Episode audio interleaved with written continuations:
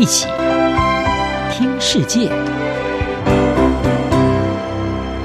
欢迎来到一起听世界，请听一下中央广播电台的国际专题报道。印度自三月底爆发的第二波 COVID-19 疫情明显失控，确诊与死亡人数急剧攀高。各国除了关注与防范印度惨烈疫情扩散外，也纷纷运送医疗物资援助。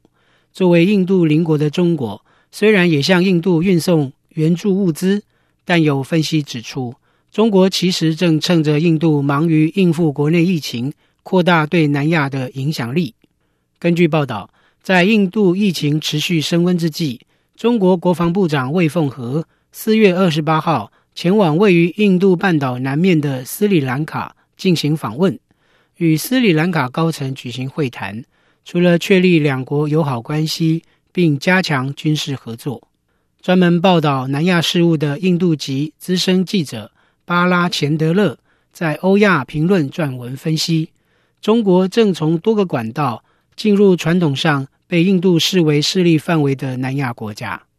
英国《金融时报》引述印度智库社会与经济进步中心的高级研究员塞维尔指出，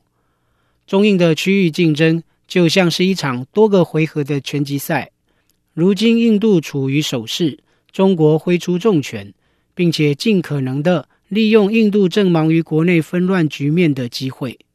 此外，中国外交部长王毅四月二十七号主持中国、阿富汗、巴基斯坦、尼泊尔、斯里兰卡与孟加拉等六国外长有关印度疫情的视讯会议。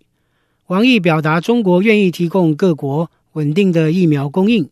而与会各国外长也同意为实现区域的经济复苏而努力，并为深化减贫进行合作。尽管王毅表示，有邀请印度参与视讯会议，但是印度及其盟国不丹和马尔地夫并未参加。资深记者巴拉钱德勒认为，印度缺席可能因中国参与，并指新德里不希望见到中国在南亚扮演要角。由此可见，中印之间的嫌隙人生。英国卫报中国事务记者文森尼则认为。中国和印度自去年夏天爆发边界冲突之后，双方关系至今仍然紧绷。文森尼引述印度尼赫鲁大学国际问题研究院东亚研究中心主任谢刚的说法：“双边关系被中印边界问题蒙上一层厚厚的阴影。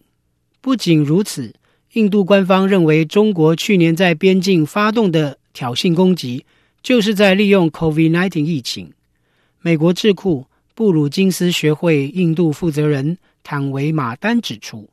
印度对于去年冲突的看法是，中国军队利用 COVID-19 的机会发动入侵。另外，中国不仅与印度在边界爆发流血冲突，也对印度发动网络攻击，目标包括海港与重要的电力供应网络，例如去年印度金融大城孟买的大停电事件。除了针对印度，中国近来更不断派出战机骚扰台湾领空，引发国际紧张。日本庆应大学助理教授博格斯与加拿大亚伯达大学研究学者罗马尼乌克在网络杂志《外交家》共同撰文分析，指出中国最近在印太地区的活动和行为表明，北京似乎有意扩大其外交政策与安全边界。并指中国自从 COVID-19 疫情危机爆发以来，一直试图扩大其影响范围。两人并指中国的扩张行动，特别是在南海地区，是以切香肠的手法侵犯南海周边国家的利益。根据伯格斯与罗马尼乌克的论点，中国对南亚地区的扩张似乎也是利用蚕食方式，逐步在印度周边形成包围圈。与巴基斯坦、尼泊尔、孟加拉和斯里兰卡等国建立政治与经济的紧密联系。印度的国内危机正被中国利用，成为扩大对南亚区域影响力的绝佳时机。以上专题是由张子清撰稿播报，谢谢各位的收听。